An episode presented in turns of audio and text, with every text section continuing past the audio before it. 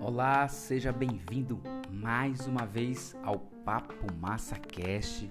Hoje, 5 de setembro de 2020, e nós estamos lendo o livro Homo Deus, uma breve história do amanhã, do Yuval Noah Harari. E claro, nós estamos no capítulo 4 para aqueles que vêm acompanhando. E hoje eu vou ler é, parte 2, vamos dizer assim, do capítulo 4, porque não era um capítulo tão longo como eu falei no episódio anterior. Contudo, eu preferi é, dividir para não ficar tão longo os episódios. É, só para recordar, Yuval, nesse capítulo 4, Contadores de Histórias, né, ele dá um destaque nesse momento para a escrita, a importância que a escrita e o dinheiro tiveram é, na humanidade, mas em específico aqui ele é, dá uma enfatizada no poder da escrita, porque muitas pessoas usaram a escrita para mentir, para não falar o que realmente estava acontecendo, como ele deu exemplo no caso lá da China, aonde as pessoas recebiam os relatórios é, superfaturados, vamos dizer assim. O que estava escrito nos relatórios não era a realidade objetiva que acontecia no campo. Enfim, e aí ele diz que ele finaliza, né, lá aquela parte 2 que eu li, que o que está escrito no formulário é muito mais importante, muitas vezes, se aquilo é verdade ou não. Então ele vem criando esse contexto. E nesse episódio de hoje, nós vamos a partir do ponto Escrituras Sagradas. E aí acredito que o que falta aqui é muito pouco também para terminar esse capítulo. A gente conclui hoje o capítulo 4, beleza? Vamos deixar de conversa, vamos partir para cima. Muito obrigado pela tua audiência e vamos para a leitura.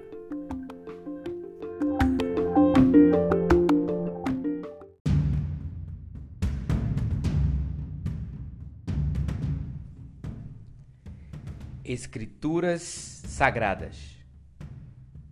Será verdade que quando texto e realidade colidem entre si, a realidade às vezes tem de ceder? Não seria isso apenas uma falácia, comum porém exagerada, dos sistemas burocráticos?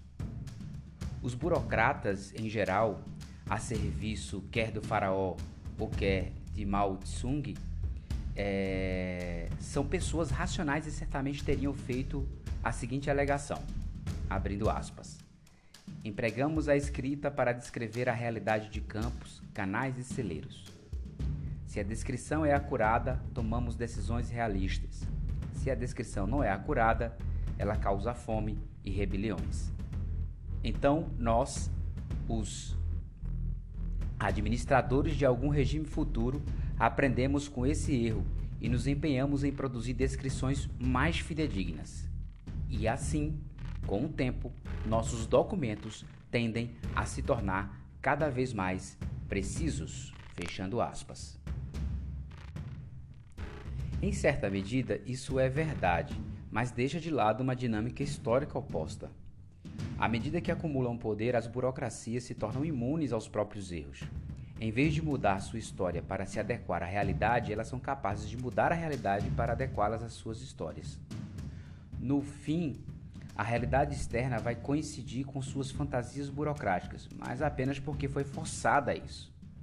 Por exemplo, as fronteiras de muitos países africanos não consideram cursos de rios, cadeias de montanhas e rotas de comércios, dividem zonas históricas e econômicas desnecessariamente e ignoram entidades étnicas e religiosas locais.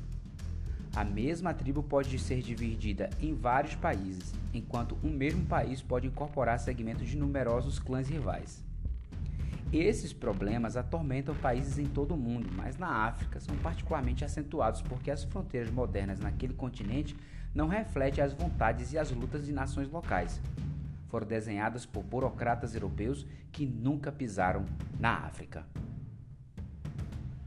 No final do século XIX, várias potências europeias reivindicaram territórios africanos.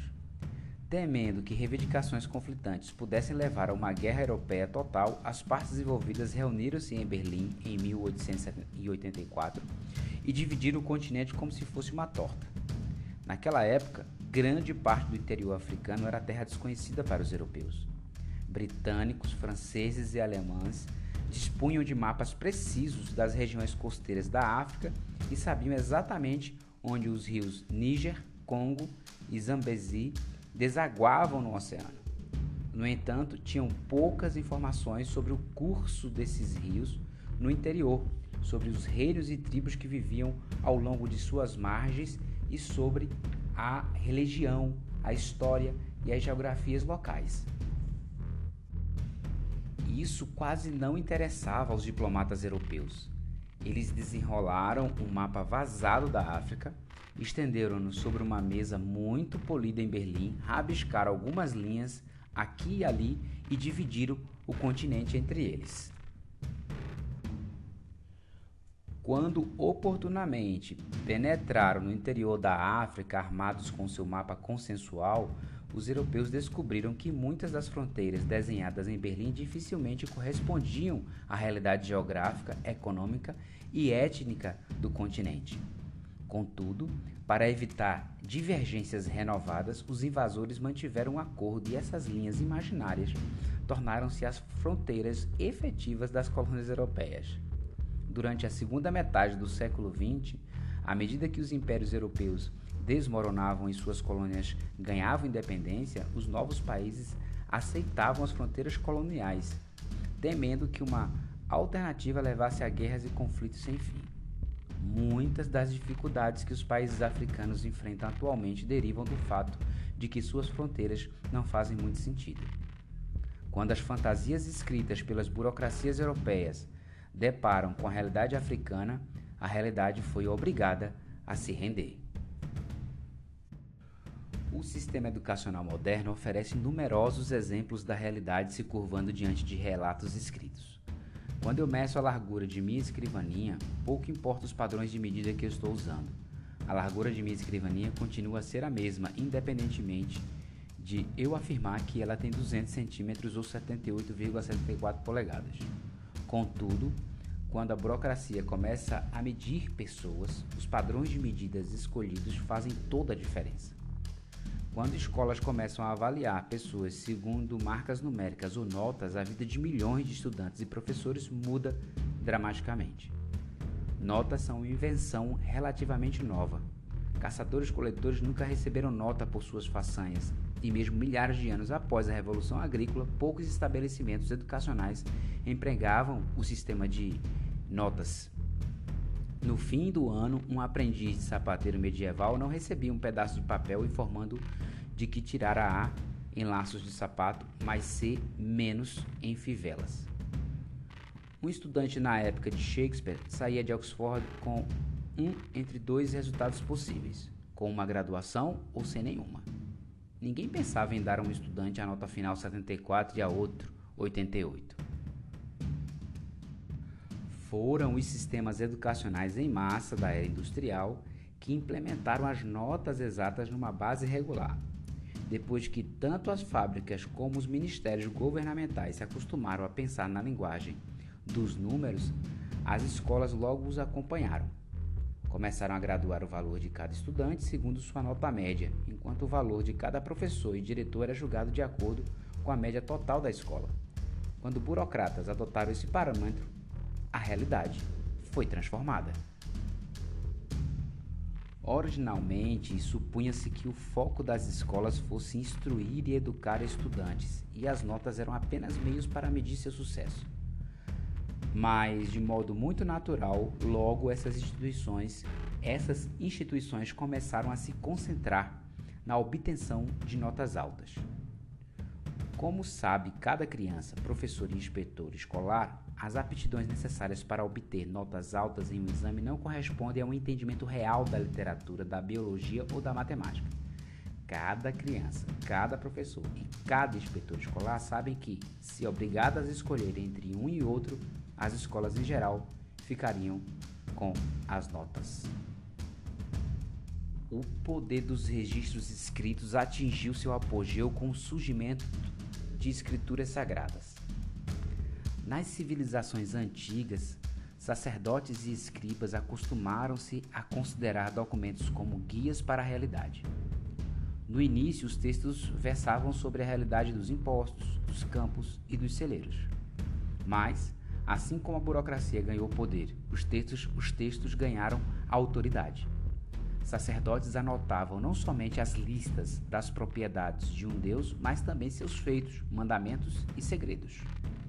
As escrituras resultantes tinham o propósito de descrever a realidade em sua inteireza, e gerações de estudiosos se habituaram a procurar todas as respostas nas páginas da Bíblia, do Corão e dos Vedas. Em teoria, se algum livro sagrado descrevesse equivoca equivocadamente a realidade, seus discípulos cedo ou tarde descobririam. A autoridade do texto estaria comprometida. Abraham Lincoln disse que não se pode enganar todo mundo o tempo todo. Bem, isso é uma ilusão. Na prática, o poder das redes de cooperação humana depende de um equilíbrio delicado entre a verdade e a ficção. Se você distorce demasiadamente a realidade, isso vai enfraquecê-lo e você não será capaz de competir com rivais que tenham uma visão mais clara. Por outro lado, você não vai conseguir organizar massas de pessoas sem se apoiar efetivamente em alguns mitos ficcionais. Se ficar agarrado à realidade pura sem misturar nela alguma ficção, poucos o seguirão.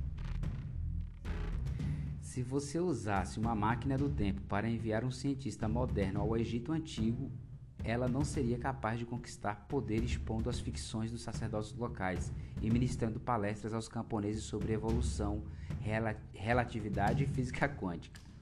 Evidentemente, se sua cientista conseguisse usar o conhecimento que possui para produzir alguns fuzis e algumas peças de artilharia, ela poderia obter uma enorme vantagem sobre o faraó e sobre o deus crocodilo Sobek.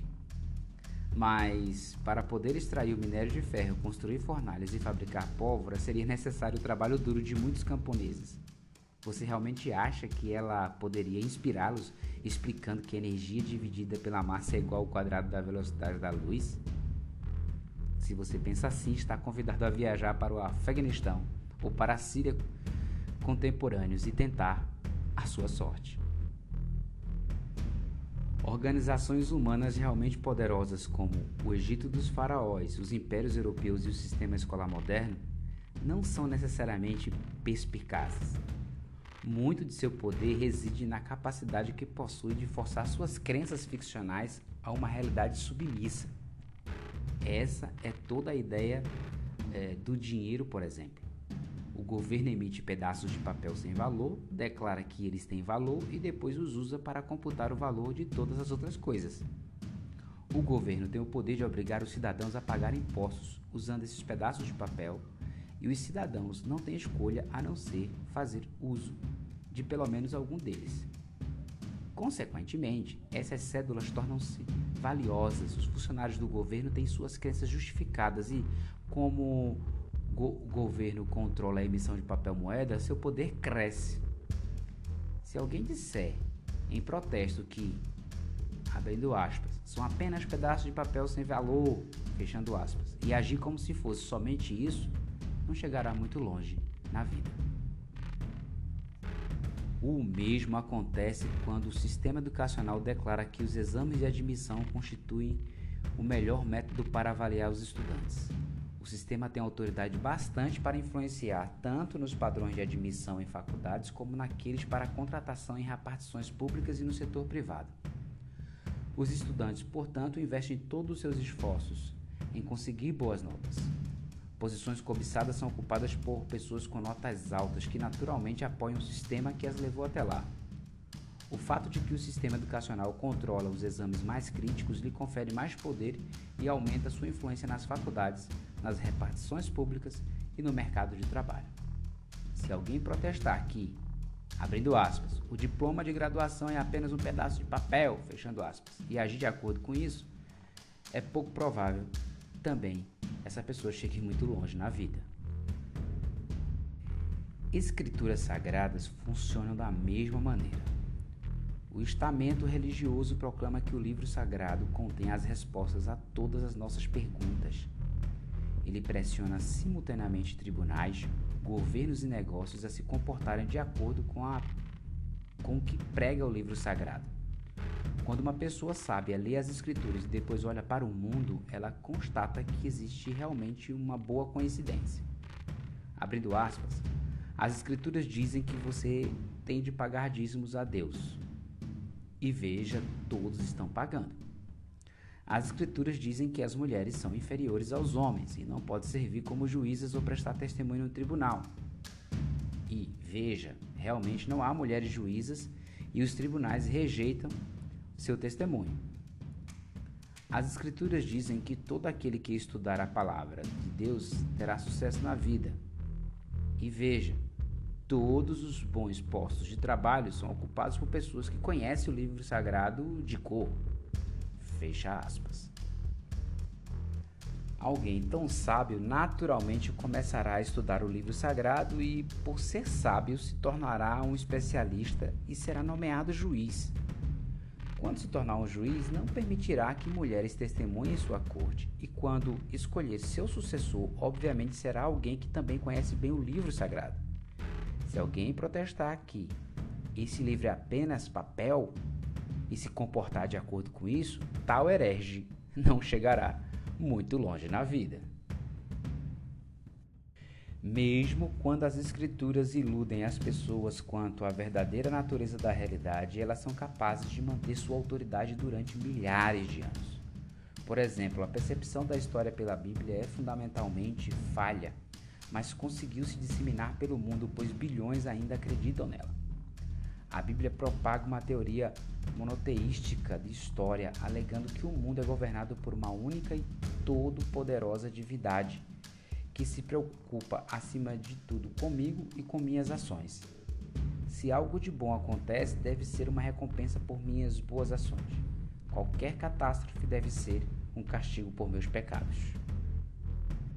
Assim, os antigos judeus acreditavam que, se estava sofrendo por causa da seca, ou se o rei Nabucodonosor da Babilônia tinha invadido a Judéia e exilado seu povo, certamente eram castigos divinos decorrentes de seus pecados. E se Ciro da Pérsia derrotou os babilônios e permitiu que os exilados judeus retornassem para casa e reconstruíssem Jerusalém, Deus, em sua misericórdia, ouviu suas preces de arrependimento. A Bíblia, perdão, não admite a possibilidade de que a seca talvez tenha é, resultado da erupção de um vulcão nas Filipinas, que Nabucodonosor invadiu a Judéia por conta dos interesses comerciais da Babilônia, e que o rei Ciro tinha motivações políticas quando favoreceu os judeus. A Bíblia, da mesma forma, não demonstra nenhum interesse em compreender a ecologia global, a economia babilônica ou o próprio sistema político persa. Essa autoabsorção caracteriza todos os humanos na infância. Crianças de todas as religiões e culturas pensam que são o centro do mundo e demonstram pouco nenhum interesse genuíno nas condições e nos sentimentos de outras pessoas. É por isso que o divórcio é tão traumático para as crianças. Uma criança de 5 anos não tem compreensão de que algo importante esteja acontecendo por motivos de que nada tem a ver com ela. Não importa quantas vezes a mamãe ou o papai lhe digam que são pessoas independentes com seus próprios problemas e desejos e que estão se divorciando por causa dela e não estão se divorciando, perdão, por causa dela. A criança não consegue absorver isso. Está convencida de que tudo é culpa dela. A maioria das pessoas, ao crescer, supera essa ilusão infantil. Monoteístas agarraram-se ela até o dia de sua morte. Como uma criança que pensa que seus pais estão brigando por causa dela, os monoteístas se convencem de que os persas combateram os babilônios por causa deles. Já nos tempos bíblicos, algumas culturas tinham uma percepção bem mais acurada da história. Religiões animistas e politeístas descreviam o mundo como o parque de diversões de forças numerosas e diferentes, e não de um único Deus. Consequentemente, para animistas e politeístas era fácil aceitar que muitos eventos não têm relação comigo ou com minha devida ou com minha deidade, deidade favorita e que não são nem punição por meus pecados nem recompensas por minhas boas ações. Historiadores gregos como Heródoto e Tucídides e historiadores chineses como Sima Qian desenvolveram teorias sofisticadas da teoria que são muito semelhantes às nossas visões modernas. Eles explicaram que guerras e revoluções irrompem devido a uma variedade de fatores políticos, sociais e econômicos. Pessoas podem ser vítimas de uma guerra sem que isso tenha sido provocado por elas. Correspondentemente, Heródoto desenvolveu intenso interesse em compreender a política persa, enquanto Sima Qian estava muito interessado na cultura e na religião dos povos bárbaros da estepe.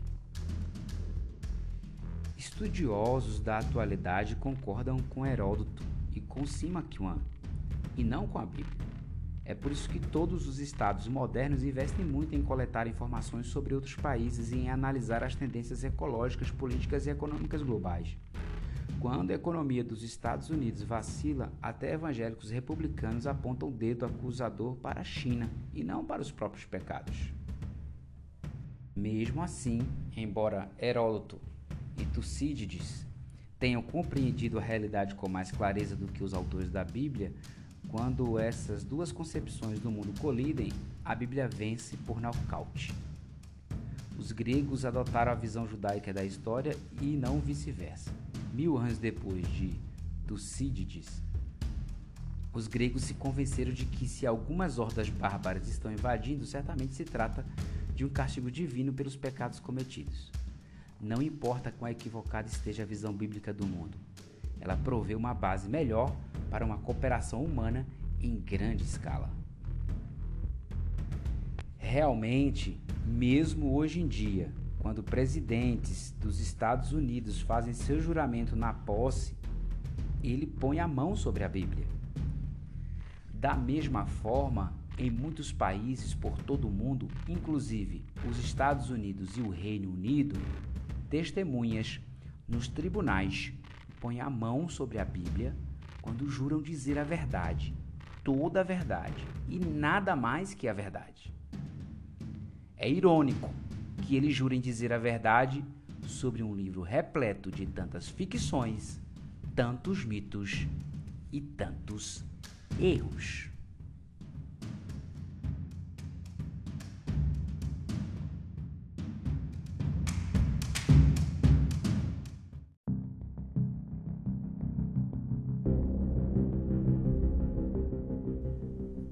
mas funciona. Ficções permitem que cooperemos melhor. O preço que pagamos é que essa mesma ficção também determina os objetivos de nossa cooperação. Assim, sistemas muito elaborados de cooperação podem estar sendo aproveitados para servir a interesses e objetivos ficcionais.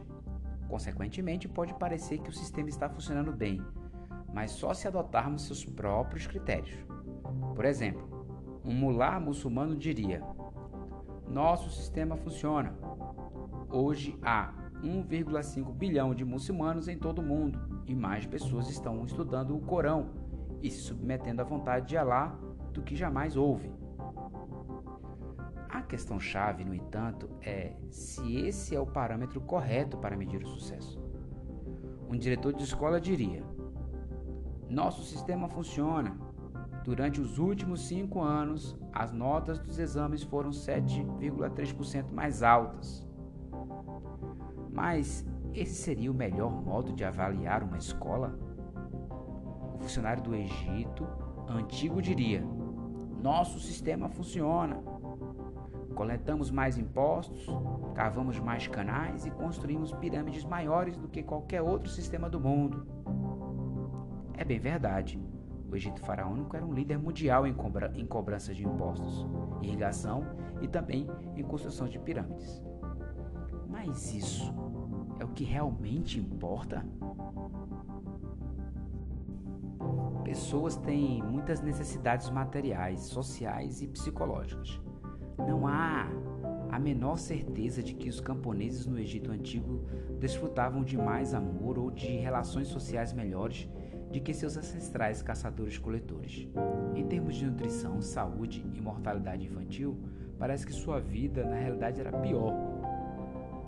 Um documento datado aproximadamente de 1850 a.C., do reinado de Amanemés 3, o faraó que criou o lago Fayum, menciona um homem bem nascido chamado Duaquete, que levou seu filho Pet para a escola a fim de aprender a ser escriba. No caminho para a escola, Duaquete descreveu a vida miserável de camponeses, trabalhadores, soldados e artesãos, como que a encorajar Pet a dedicar toda a sua energia ao estudo, para com isso escapar ao destino infeliz da maioria dos humanos. De acordo com Duaquete, a vida de um trabalhador rural sem terra é cheia de dificuldades e de misérias. Vestido em farrapos, ele trabalha o dia inteiro até os dedos ficarem cobertos de bolhas. Depois, funcionários do faraó o designam para fazer trabalhos forçados. Em troca de todo o seu trabalho duro, o único pagamento que recebe é a doença. Mesmo que forneça a subsistência, a sua casa ficará completamente desgastada e destruída. A sina do camponês que possui alguma terra não é muito melhor. Ele passa os dias carregando água em baldes do rio até o campo. Essa carga pesada encurva seus ombros e cobre seu pescoço de inchaços purulentos. Pela manhã, tenta tem irrigar seus canteiros de alho poró, à tarde suas tamareiras e ao anoitecer sua plantação de coentro. Finalmente, ele desfalece e morre. O texto pode ser propositalmente exagerado, mas não muito. O Egito era o reino mais poderoso da época, porém, para um simples camponês, todo esse poderio significava impostos e trabalho forçado, e não serviços médicos e de seguridade social não era um defeito exclusivo do Egito. Descontada todas as imensas conquistas das dinastias chinesas, dos impérios muçulmanos e dos reinos europeus em 1850 d.C., a vida de um cidadão médio não era melhor e poderia efetivamente ter sido pior do que a vida dos antigos caçadores-coletores. Em 1850, um camponês chinês ou um operário em Manchester, em Manchester trabalhavam braçalmente mais horas do que os seus ancestrais caçadores-coletores. Eram atividades fisicamente mais duras e mentalmente menos gratificantes. Sua dieta era menos balanceada. As condições higiênicas eram incomparavelmente piores e doenças infecciosas eram muito mais comuns. Suponha que lhe oferecessem um dos dois pacotes de férias. Pacote 1 Pacote da Idade da Pedra. No primeiro dia, passeio de 10 horas numa floresta imaculada, acampando para passar a noite numa clareira junto a um rio. No segundo dia, descida ao rio de canoa durante 10 horas, acampando na margem de um pequeno lago. No terceiro dia, contato com o povo nativo para aprender como pescar no lago e como encontrar cogumelos no bosque próximo. Pacote 2. Pacote proletário moderno. No primeiro dia, trabalho durante 10 horas numa poluída fábrica têxtil, passando a noite num prédio abarrotado de apartamentos. No segundo dia, trabalho durante 10 horas como caixas na loja de departamentos local, dormindo no mesmo bloco de é, apartamentos. No terceiro dia, contato com o povo nativo para aprender como abrir uma conta no banco e preencher formulários de hipoteca. Qual pacote você escolheria? Quando vamos avaliar as redes de cooperação humanas, tudo depende do parâmetro e do ponto de vista que adotamos. Julgamos o Egito dos faraós em termos de produção, nutrição ou talvez de harmonia social? Focalizamos a aristocracia, os camponeses simples ou os porcos e crocodilos? A história não é uma narrativa única, mas milhares de narrativas alternativas. Sempre que escolhemos contar uma delas, escolhemos também silenciar outras. As redes de cooperação humanas comumente se avaliam com parâmetros inventados por elas mesmas, e não é de surpreender que não raro atribuam notas altas. Em particular, redes humanas construídas em nome de entidades imaginárias como deuses, nações e corporações normalmente avaliam seus êxitos do ponto de vista da entidade imaginária. Uma religião é bem-sucedida se segue ao pé da letra os mandamentos divinos. Uma nação é gloriosa se promove interesse nacional. E uma corporação prospera se gera montes e montes de dinheiro. Ao se examinar a história de qualquer rede humana, é recomendável parar de vez em quando e olhar as coisas da perspectiva de alguma entidade real. Como se sabe se uma entidade é real? Muito simples. Apenas pergunte a si mesmo: era capaz de sofrer? Quando pessoas derrubam e incendiam o templo de Zeus, Zeus não sofre. Quando o euro se desvaloriza, o euro não sofre.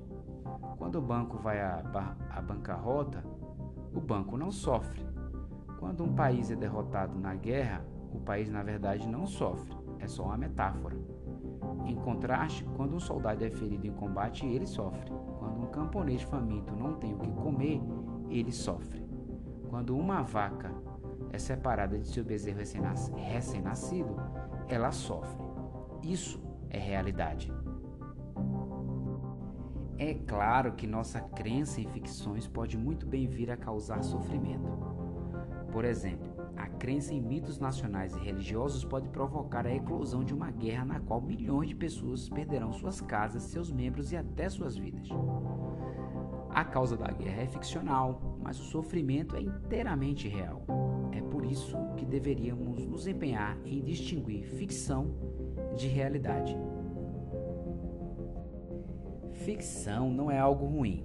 Sem as histórias comumente aceitas sobre dinheiro, estados ou corporações, nenhuma sociedade humana complexa poderia funcionar. Não se pode jogar futebol a menos que cada jogador acredite nas regras comuns inventadas. E não se pode usufruir dos benefícios de mercados e de, e de tribunais sem histórias de um faz de conta semelhante. Mas as histórias são apenas ferramentas, elas não deveriam se tornar nossos objetivos ou os nossos parâmetros. Quando esquecemos que são mera ficção, perdemos o contato com a realidade. Depois começamos a fazer guerras, abrindo aspas, para fazer muito dinheiro para a corporação, fechando aspas, ou, abrindo aspas, para proteger o interesse nacional, fechando aspas. Corporações, dinheiros e nações existem apenas em nossa imaginação. Nós os inventamos para nos servirem. Por que chegamos a sacrificar nossas vidas a seu serviço? No século XXI, vamos criar mais ficções poderosas e mais religiões totalitárias do que em qualquer era anterior.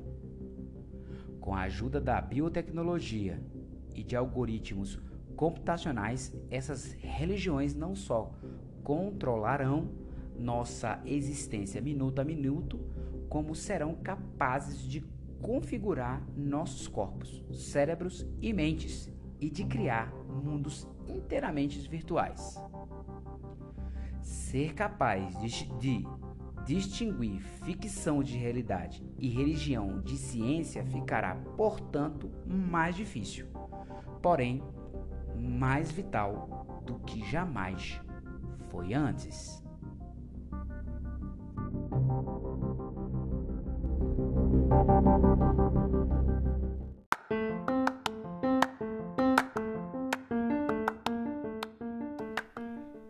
E aqui nós finalizamos o capítulo 4, Contadores de Histórias.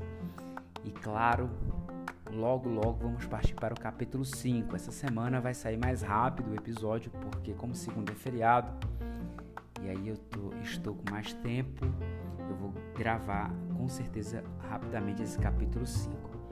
É, os episódios estão saindo com menos frequência porque eu voltei né, a trabalhar todos os dias e isso é, realmente tira bastante o tempo é, e o ritmo do qual eu vinha anteriormente.